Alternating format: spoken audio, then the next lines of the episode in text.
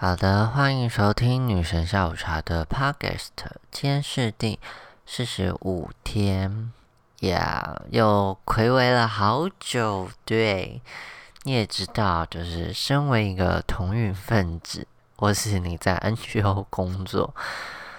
你在十月底之前，你根本没办法好好的顾及其他事。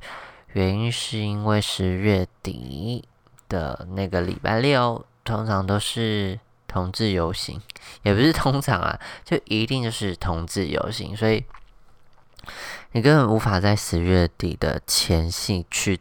执行任何时光游行，你会有很多拉里拉杂的事。那加上呢，今年跨性别游行一样办在同志游行的前一天晚上，也是第二届。所以又提前要忙碌了一天的 这种感觉，对，所以就会变成是你连续两天都必须待在台北，而且要多一天上前去台北做准备，就是这样子的忙碌感。好，所以呢，我这次也完成了第二次跨性别游行的行走。对，那这一次呢，因为啊基地有参加跨性别游行。所以，嗯，这次呃，跨性别游行也比较有，呃，算是更比比前一次又更有规模一点。因为之前的舞台宣讲舞台只有是一台像头车的车子，在一个最后的终点去做。就是街头上的舞台这样子，野台这样子的宣讲。那今年就是有在电影主题公园西门町那边有一个高台上面去做呃起点跟终点的一个舞台的那个，对，就是可以讲话的地方啦。对，所以这次就看感觉就是啊更完整了一点，那也更有规模一点。所以这次因为。呃，我不知道为什么第一次我没有报到宣讲还是什么的，反正反正就是第一次就是没有上台讲话的机会这样子。那第二次就是算是代表基地上台去宣讲，但是我自己也是会觉得，哎，呃，一个网红要代表基地说什么，其实也是有一点害怕，因为毕竟毕竟 NGO。呃的某些理念，或是 NGO 要给人的形象，不一定是我个人的想法，或是我女神校茶想要给大家的想法这样子。所以其实我在前一刻都是蛮紧张的。那加上因为当天也有纪录片导演在我化妆过程，就是在访问我补拍一些片段的时候，其实。我根本没有心思去想那些东西，所以呃，就是会有一个无无形的压力啦，就不知道要讲什么。那嗯，先讲我在那一天走在街上的感觉好了，对，趣事。所以我这次游行其实就是不想要再穿高跟鞋走，因为我之前前几次穿高跟鞋走，就是脚都。起水泡，然后流血这样子，然后都没有好，就是没有那么快好啦。那游行都一个接着一个嘛，所以其实脚都是会受伤的。然后这次就想说，哎，那我就穿一个靴子。结果我那一天没有穿袜子，我一下去我的脚就起水泡，因为可能比较合，然后因为就是皮的那种合成品，然后就是真的很刮，就是完全没有什么。呃，比较不摩擦力的那种润滑的感觉，所以我整个就是脚还是大长水泡。然后我想说，天哪，都已经穿靴子，然后还这样，我真的是命中注定走游行脚就是要烂掉。好，反正就是这样。我走跨性别游行，我脚整个在尖叫，因为我没有袜子，然后就真的蛮痛的。对，然后就这样子，就是女明星式的敬业式的，还是把整个。游行走完，然后，呃，被拍到的脸，就是还是维持的漂漂亮亮的这样子。对，然后一上台，其实我上台前我真的是没有一个稿，然后其实我在家里有试想说我可能大概要讲什么，然后其实我很需要，就是我呃，我要确定我到底讲的可不可以呃的，嗯，就我不希望我会被框住，但是我想我想要知道那个范围在哪里，等于是说我不能有笼子，但是我我要知道那个线在哪里，你懂吗？就是我要我不能超出哪些大范围的东西。但是我我不能被框架住这样子，所以 我在上场前，我还是问了我们馆长说，嗯，我到底什么可以讲，什么不能讲，然后或是你觉得我什么需要讲到这样子，所以他就大概讲了说，嗯，就是，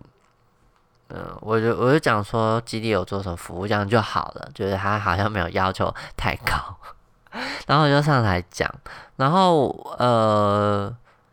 嗯，我自己其实会希望是我在台上讲的时候是，嗯，其实有时候我我在听自自为主持或者在自为在台上喊的时候，其实我会觉得志伟喊的非常会让人有共鸣，或是他的断断句都会让人家嗯很有情绪啦，所以。会觉得啊，那样好像是一个我想要学习的方向这样子，但是我就不是那样子的类型，或是呃比较偏，比如说选举式的那种讲话方式，所以呃我也想要有自己的东西，那也想要有自己的呐喊式，对，所以我我就是在这样犹疑中看可不可以有摸索出自己的方式，然后我那一天上台就。呃，前面讲了在基地的服务跨性别的事情，这样子，哎，也不能讲服务，就是基地有举办跨性别的的聚会，那也有提供跨性别的服务，这样子，应该是说，呃，可能基地在对，嗯，在过去对于大家的形象，可能就是，哎，好像很多男同志，那或是只服务男同志，但其实并不是，我们是。LGBT 所有，你只要是同志，就都非常欢迎你来基地。那我们的资源就呃，可能可以帮你更整合，或是更达到你的友善的需求，或是啊你的同志的需求。我觉得是会比外面的资源来的更懂你这样子。对，所以我就前面讲了我。嗯，我觉得就老老实实讲嘛，因为基地过去曾经呃跨剧没有延续的办下去，对，所以今年的跨剧是也是我第一次跟菲菲一起带领，那也是我第一次带聚会。那其实我也没有带聚，没有真的很带聚会，只是在呃会参与聚会跟大家一起这样子，所以。我觉得我就用这样的方式去引导我在聚会中看到呃伙伴，或是看到来的访客，或是来的跨性别朋友，呃，来聚会里分享的故事跟我的感受。因为其实有一次有一个呃跨性别的朋友，他在聚会中讲了一件让我就是 我跑出去。聚会现场，然后去办公室哭的一个故事。对，他就说他，嗯，他是一个男跨女。那，呃，其实对跨性别而言，他改变了原本自己的样貌的时候，加上他的可能身份上的性别跟他视觉上的性别看起来不一样的时候。对外在的人就会觉得嗯存疑，那对于他们在职场上或是各个地方，其实不是对他们相对友善，那可能也不会那么好找工作。对，但是那个嗯跨性别的朋友他就说，呃，他一开始也怕怕的，但是就去应征，然后呃，但是嗯，可能一开始只有呃面试的人知道他的。嗯，生理性别是什么？对，所以就就就就直接进去工作。那还因为有职务上的调动，那其实大家就觉得哦，他外在就是女生这样子，所以其实也没有多做其他的联想。但是呃，嗯，好像就是在称呼上，好像呃某部分的同事好像呃没有这么的觉得她是个女生这样子讲好了，所以嗯，在主管知道他有这样的事情的时候，就直接带头呃给所有的同仁看，就直接称呼这个朋友为小姐。然后就是用比较他想要的称谓方式来称呼这个跨性别的同仁这样子。然后他讲这个故事的时候，我我就真的受不了了，我就我就去大哭，因为我觉得，嗯，像我自己好了，就是在我的认同里，或是我自己喜欢男生上，呃，男生的时候，其实呃，我虽然不用很多人肯定我。这件事情是对的时候，但是我其实，在交朋友，在网络上学习到的东西，都是要给我自己的认同。因为可能在早期自我探索的时候，网络上开始会有一些文章是说，你要呃呃勇敢做自己，然后觉得自己的性别呃或是自己的性情，要没有错的时候，你就是慢慢吸收这些资讯，你才会不那么害怕，才会更有自信。所以我会觉得，嗯，对于跨性别来说，他们可能更需要一些社会上的认同，或是需要更多人鼓励，因为，嗯，因为环境可能对同性恋相对比较友善了，但还是有很多部分族群的人没有被友善的对待，或是被更理解，所以，嗯。我在上上讲了，呃，这个感受，我就是说，嗯，其实大家都会需要认同，然后很欣慰，就是很也很心疼大家在自我认同这个路上就一次一次又撑了过来这样子，然后就是还要讲到是大家要知道自己是很好的，那呃也告诉自己是没有人可以定义你，大概是这样的概念。那我也会有一点呼吁是，当我们经历过这些认同之后，我们长出自己完整的样子，或是更有自信的时候，我们也要常常说这件事，让更多在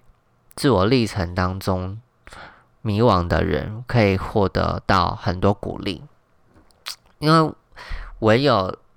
在迷惘中的人看到很多人说：“你要做自己没有错，做自己是对的，你这样是对的，你没有人可以定义你，这样才是对的。”那很多人讲，很多人讲，很多人讲，很多人讲，这些迷惘的人才会越来越有自信，越来越找到自己的方向，越来越有自己的样子。所以我就觉得我在台上就是讲这些概念。然后鼓励大家的做自己的样子啊，然后不要被世界打倒 这类的话，对，所以嗯，我就觉得我自己怎么有办法 在短时间没有你搞的状况下讲出这种话？可我觉得这好像是我的真实的感受。我觉得大家在认同上。嗯，一个人走当然会孤单，可是有人陪你走的时候，你你就不会孤单了。那你会越来越有自信。那我会希望是我们的社群不要吝啬给别人力量，因为你给别人力量，其实就是等于你给自己力量。大家就是需要互相给力量。对，这个社群才会越来越好。虽然说我也很不喜欢，就是讲说，呃，同性恋一定要很团结啊，同性恋一定要怎样啊，就是我觉得这种就是太有呃情绪勒索。但是我会觉得，如果你今天有能力，可以给别人一些力量，哪怕你只是鼓励他做自己，呃，跟他讲这些是对的。